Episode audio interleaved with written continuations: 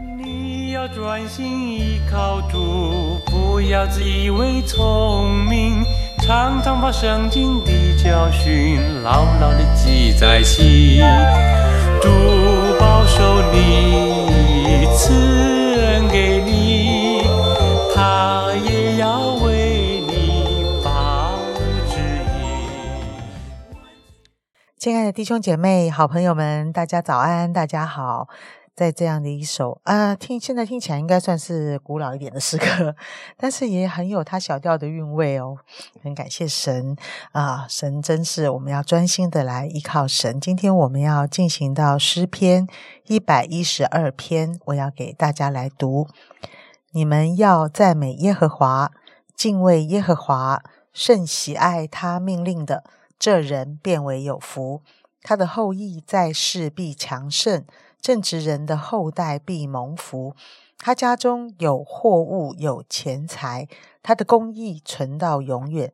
正直人在黑暗中有光向他发现，他有恩惠有怜悯有公义，施恩于人借贷于人的这人事情顺利。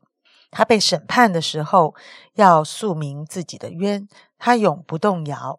一人被纪念直到永远。他必不怕凶恶的信息，他心坚定依靠耶和华，他心确定总不惧怕，直到他看见敌人遭报。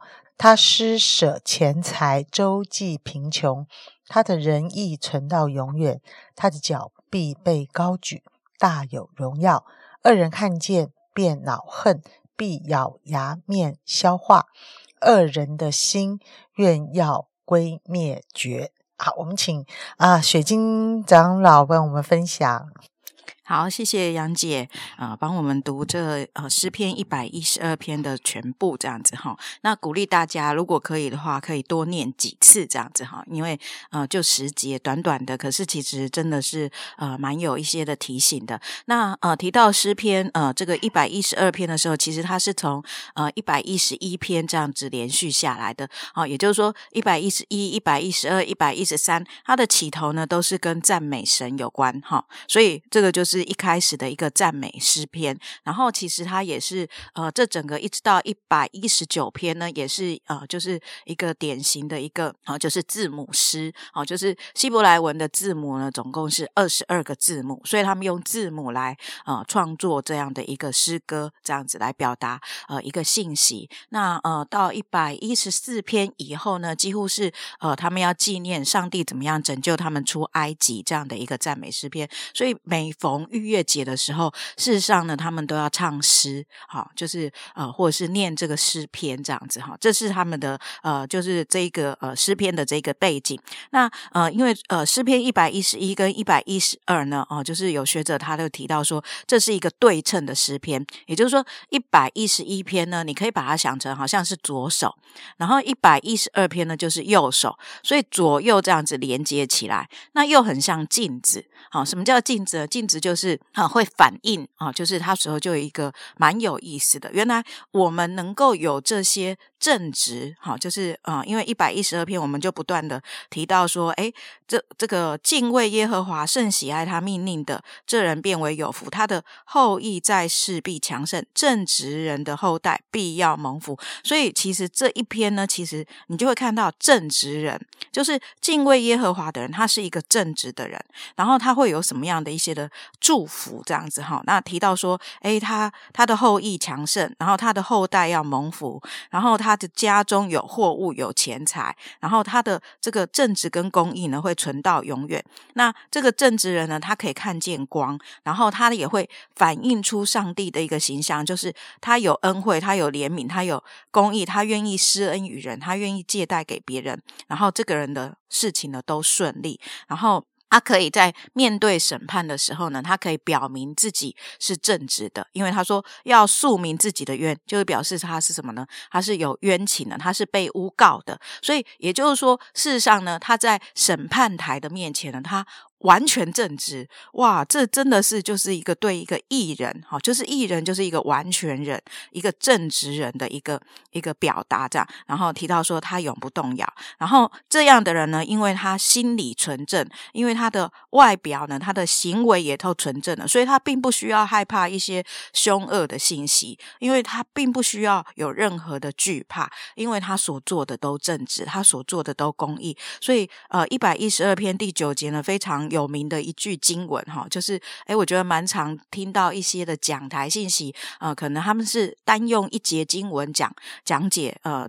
真理的哈，有时候就会用一百一十二篇第九节，他施舍钱财，周济贫穷，他的仁义存到永远，他的脚必被高举，大有荣耀。提到呃，怎么样的来帮助啊？怎么样来做这一个金钱的奉献跟管理这样子哈？然后最后提到说，哎，恶人对于这样完全正直的人有任有什么反应呢？他说。完全没有办法有任何的作为，因为他陷害他，也陷害不来；他要诬告他呢，呃也诬告不来；他要做任何事情，让这个正直人有任何的一些的亏损，全部都做不到。所以呢，他所有的计谋呢，好像全部都怎样，就归灭绝，就是他只能在那边呃咬牙切齿这样子。那我就觉得哦，哇，原来这一个正直人，这一个公益的人，他可以有这么多的祝福，他可以呃有这么多的一个。美好的一个品性，是因为他正在反映上帝的属性，是因为他按着上帝的命令存活在这个世界，以至于呢，他就无所畏惧。啊，弟兄姐妹，我不知道呃，大家会不会害怕一些凶恶的消息？我觉得人是很容易去惊吓的。呃，听到别人说我们不好，听到别人说我们怎么样，我们心里面可能就会有惧怕，我们心里面好像就失去了自己心中。的那一把尺，可是这里面鼓励我们，如果我们真的是反映神的形象，如果我们真的在呃思想、意念、情感、行为上面，我们都让上帝来掌权，是让上帝来带领我们啊行事为人，让上帝来带领我们的说话行事的时候，你会发现你的生活可以越来越没有惧怕，因为你很深深的知道你正在反映神的形象，你好像哎就是不断的来思想上帝的一切的所。做做所为所事，然后呢，你就是要把这位耶稣基督呢，把他活出来。所以，耶稣在世上的生活是怎么样？福音书里面都有记载。耶稣在世上的生活，呃，他是一个什么样的一个呃完全的人？哎，在这个呃所有的书信里面也都有呃一些的表达。所以，其实我们就会发现，哦，诗篇也帮助我们这样的来思想：一个艺人，一个正直的人，可以完全的来。反映神的属性的时候，他心中就可以没有畏惧，而这就是最大的福气。我觉得，当你心中坦然无惧的时候，你很深、很很深的知道上帝站在你这一边的时候，真的你就可以无所畏惧，而恶人所有的计谋呢，完全都会消失。有的时候，可能啊，真的不一定在世上会嗯嗯避免苦难，可是你在那个苦难当中，你啊，很像一句古老的话，你。啊，坐得稳，哈，站得直，这样子哈，你行得正，这一切呢，其实就是从上帝而来给我们的一个祝福。那我我每次读到这个第十节的时候，恶人看见便恼恨，必咬牙而消化；恶人的心愿要归灭绝。我就觉得好像在看那个英雄片哈，或是看所有的这个电视啊哈，好像最后是谁得胜？英雄得胜，公益得胜，而那个啊，好像要做任何的计谋的这些的恶者，在我们的生命当中无份无权无地位，好，所以我觉得，哎，这真的是一件呃非常啊美好的一个呃祝福。盼望今天，哎，我们从我们可以反映神的形象，成为一个正直的人这一个角度，我们可以思想我们的生活，我们可以应用上帝的真理在我们的生活当中。好。呃，骆驼讲完，我们的雪晶长老讲完的时候，我就在想，这篇诗篇成型于何时呢？呃，到底谁在听这篇诗篇？呃，我就感觉到那个时候的人有上学吗？那个时候的人能有呃一些知识尝试来分辨对错吗？呃，诶，我就发现，呃，真的诗篇我们读了很多，哇，很很多诗篇，很多很多。呃，我们现在看起来好像。感觉都差不多，但是对于那个时代没有教育普及的时代，敬畏神、读神的话语，就是一个最早的教育。亲爱的弟兄姐妹，当我们进入到那样的一个环境里，我们很难分辨谁对谁错，我们也看不清很多的事情。我们没有受到教育，我们不知道怎么行。诶，在这个诗篇里面，我就呃看见啊，好像在神的话里面，在教导这些诗人，在教导当时的百姓。就是你的心应该存一个什么样的心？你应该有一个赞美的心，你应该有一个敬畏上帝的心。你要怎么对人？要有公义，有怜悯。好，要要伸出你的手，在借贷中有些人的缺乏，哇，这些你怎么对人？他也有讲。那你怎么对神？也有讲。你你你的心应该怎么摆在什么样的情况里是正确的？也有讲。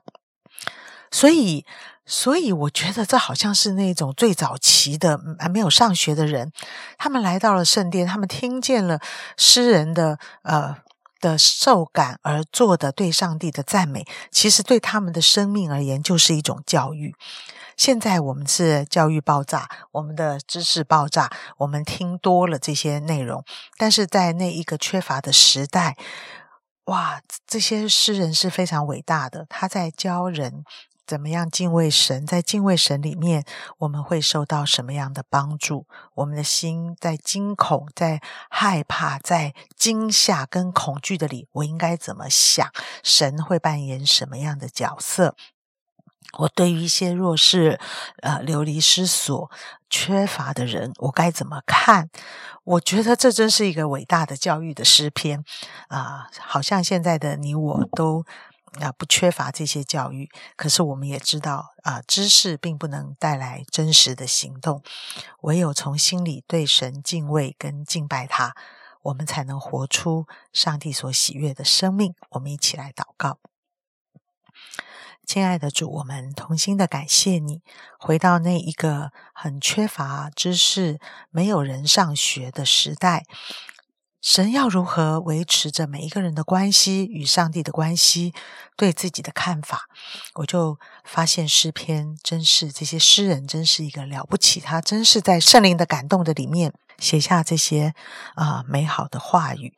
对当时的人，当我们这样来赞美，当我们这样听听见这些赞美的诗篇的时候，我深深的相信，对当时啊信徒的这个。啊，这个啊，教育是非常非常的重要的。主耶稣，求你今天也用你的圣灵来教育我们的心。许多的时候，我们的耳朵发沉，因为我们听太多了；许多时候，我们自以为自己都知道了，我们也能够知书达理了。但是事实上，真实的爱活不出来啊，常常为自己愁烦、恐惧、担忧。主耶稣祝福着你的话语，美好的诗篇成为我们这一天的帮助。谢谢主，听我们同心祷告，奉耶稣基督的名，阿门。